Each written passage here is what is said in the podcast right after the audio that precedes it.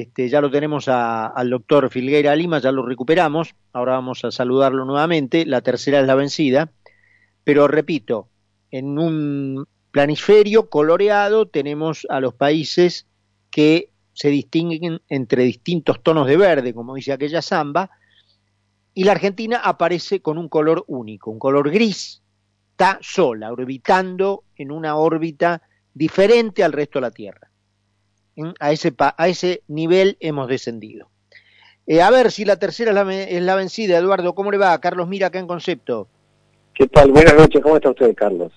Muy bien. No sé si usted me escuchaba eh, antes. Este... No, no, no, no. Se cortó la comunicación. No, no tuve absolutamente el gusto de escucharlo.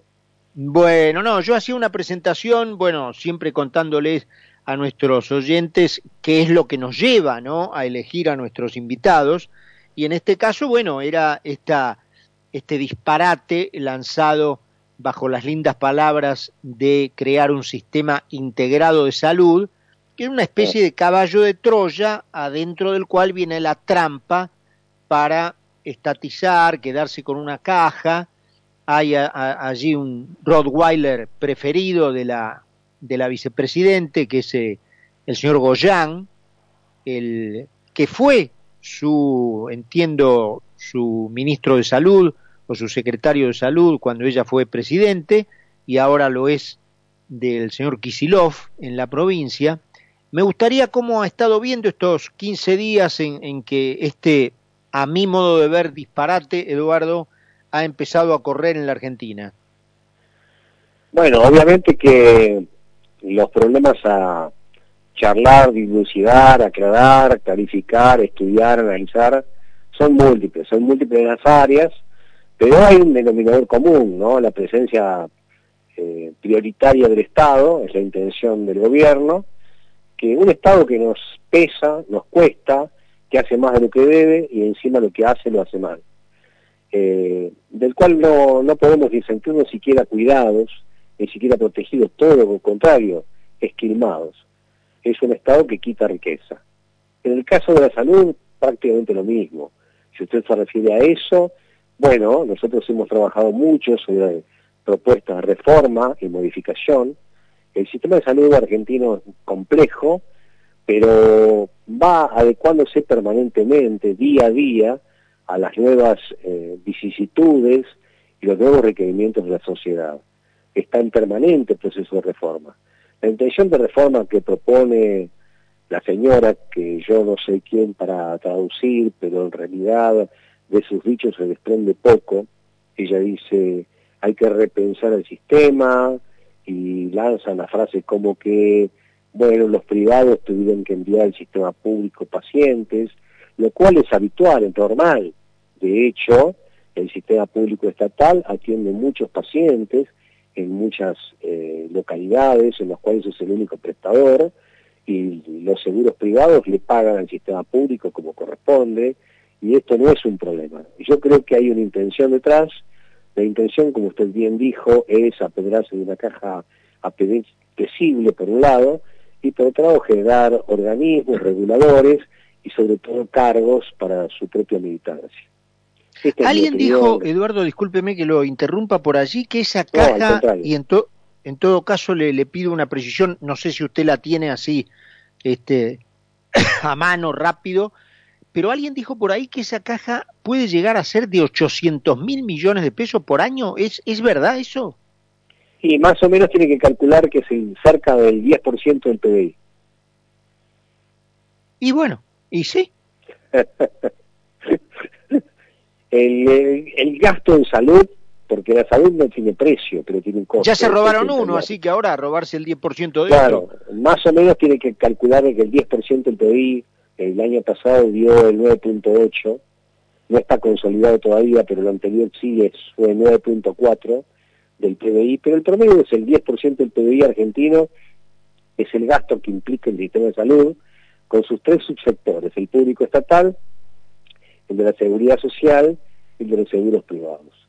Hay que pensar que, por ejemplo, una reforma como la que se pretende, eh, con criterios de eh, centralización y sobre todo manejo de la caja eh, central, es absolutamente imposible porque las provincias tienen sus propias prerrogativas. De hecho, la salud está fundada en la acción de atención de las provincias, no de la nación. La nación a través del COFESA puede dar buenos consejos y hasta por allí y demás, porque muchas veces no son tan buenos. Pero esto pertenece a las provincias, no sé lo que los gobernadores van a decir, calculo que van a defender lo que está bajo su órbita y bajo su potestad. Ese es un punto. Las obras sociales, por otro lado, sí, nosotros hemos trabajado para promover alguna reforma y orientar lo que el sistema después va a decantar por su propio peso. Pero pensamos de que hay muchas que están en buenas condiciones, otras que no, casi el 70% tienen inconvenientes graves, pero bueno, esto lo va a ir depurando el tiempo y creo que es otra la cuestión. Y el sistema de salud privado es la alternativa que tienen los ciudadanos para elegir este sistema cuando el sistema público estatal o algún otro no les da adecuadas respuestas. Usted no puede tener a la población cautiva, que esa es la pretensión final, tener la población cautiva de un único sistema al cual hay que remitirse, como sucede, por ejemplo, y ha sucedido con la estatización de los AFJP. La población está cautiva de un sistema público estatal con las consecuencias que todos conocemos. Más o menos pienso desde ese punto de vista. Sí, sí, tal cual. El ejemplo, el ejemplo es buenísimo. Eh, y ustedes, eh, digamos, ¿qué pensaron allí eh, a través suyo en Fundación, en Libertad y Progreso, como una alternativa racional, digamos, y fundada en, la libertad? Bueno, precisamente usted lo dijo muy bien. el fundamento central es la libertad, evitar total, de total cualquier forma de cautividad evitar desde todo punto de vista la cautividad de los pacientes. Por ejemplo, respecto de las provincias, la propuesta es un seguro provincial de salud que contenga la población sin cobertura, dando la potestad, dando la posibilidad de que esta población se atienda donde quiera y le factura el público estatal, de tal manera que esta población no sea cautiva por su pobreza o por su incapacidad de recursos o por lo que fuera del hospital público solamente, o sea que tenga esa facultad de asistirse, de atenderse, y el Estado subsidie de esta forma la demanda. Es decir, subsidie lo que la demanda quiere, no, lo que la oferta ofrece o lo que la oferta reclama. Lo mismo sucede en el sector de la seguridad social y los seguros privados. Pensamos de que las obras sociales y los seguros privados tienen que estar en abierta competencia y la gente tiene que elegir libremente donde quiere eh, dirigir sus recursos. Esto va a purificar, va a blanquear el sistema, va a darle una orientación final, de acuerdo a lo que la gente quiere, tanto que se preconiza hacer lo que la gente quiere, bueno, hagámoslo en salud, dejemos que la gente decida y no la tengamos cautiva. Y otro ejemplo, realmente, para ser conciso, es el PAMI. El PAMI es un organismo que es un antiseguro, concentra todo el riesgo en una población que además sirve para hacer política ha estado intervenido el 95% de su existencia. Desde el año 71 hasta ahora, y hoy en día figura así, con un organismo descentralizado del Estado, cuando la ley eh, imposibilita que esto fuera así, este, es eh, un organismo que eh, sirve para hacer política, concentra un alto gasto, no diluye el riesgo y absolutamente no cumple los papel, el papel real de un seguro de salud. Usted sabe, Eduardo, que no, no sé si... que pude porque el tema es bastante más complejo, pero bueno, atendiendo a la brevedad de lo que el medio reclama o requiere, tratar de resumírselo en pocas palabras. No, perfecto, perfecto. Eh, le decía que no sé si en la, bueno, me dijo que no, que no me había escuchado, pero en la, cuando yo lo presentaba en las dos veces anteriores que la comunicación se cortó, eh, yo leía por allí un documento que eh, aparentemente da vueltas por este, este foro propulsor del comunismo a nivel regional, que es el foro de Sao Paulo, con ocho niveles, ¿no es cierto? Ocho niveles sugeridos para los estados que, este, bueno, que logran hacerse del poder y que tienen como objetivo esta instauración, ocho niveles de control. Y el primero, el primero es controlar la atención médica es fundamental. Probablemente la salud no ha sido un rubro que haya tenido demasiada importancia o haya sido de significación o de preocupación para los políticos. Pero en realidad la salud tiene redes de inserción en todos los ámbitos de la sociedad. Usted controla esto y realmente controla muchísimo. De hecho, esto se ve, por ejemplo, en el Cuba, que tanto alardea de su sistema de salud y, a través de él ha podido extender sus tentáculos a muchos países del mundo. Sí, sí, tal cual, enviando a médicos como espías, ¿no? Así como controlar directa o indirectamente su población, su propia población.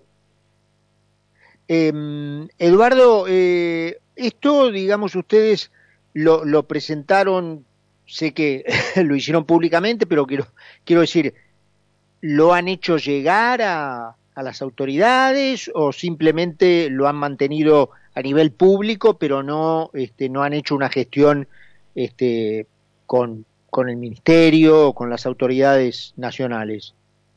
Bueno, yo he trabajado a nivel técnico, por supuesto que conozco bastante de cómo es el ámbito de la política. Eh, no hemos tenido, yo personalmente no he tenido reuniones concretas, sí con algunos políticos con los cuales tengo eh, vínculo directo de relación. Eh, creo que la Fundación lo ha expuesto eh, por vías de YouTube y por algunos otros canales de difusión y desconozco absolutamente si se ha llegado a los niveles este, políticos de manejo público como para que esto sea insertado. Calculo que en algún momento esto se prestará alguna forma de discusión. De hecho, el hecho de que yo pueda conversar afortunadamente con usted, como lo hago con mucha gente, bueno, puedo expresar mi opinión, mi opinión será tenida en cuenta, yo no soy quien para imponer nada, pero sí para sugerir mis ideas que pueden ser eventualmente algún aporte para la mejora del sistema. Eduardo, bueno, como siempre un gusto eh, conversar un ratito con usted. Eh, le pido disculpas por esas dos interrupciones. No, al contrario, al contrario. Al contrario, ha sido un gusto charlar con usted y quedo a su disposición. Le mandamos un abrazo. El doctor Eduardo Filgueira Lima es investigador en políticas públicas de la Fundación Libertad y Progreso, es docente universitario. Vamos a la segunda y última pausa del programa cuando regresemos, estamos conversando con Carlos Poncio. Concepto 955. 955. Periodismo NFM.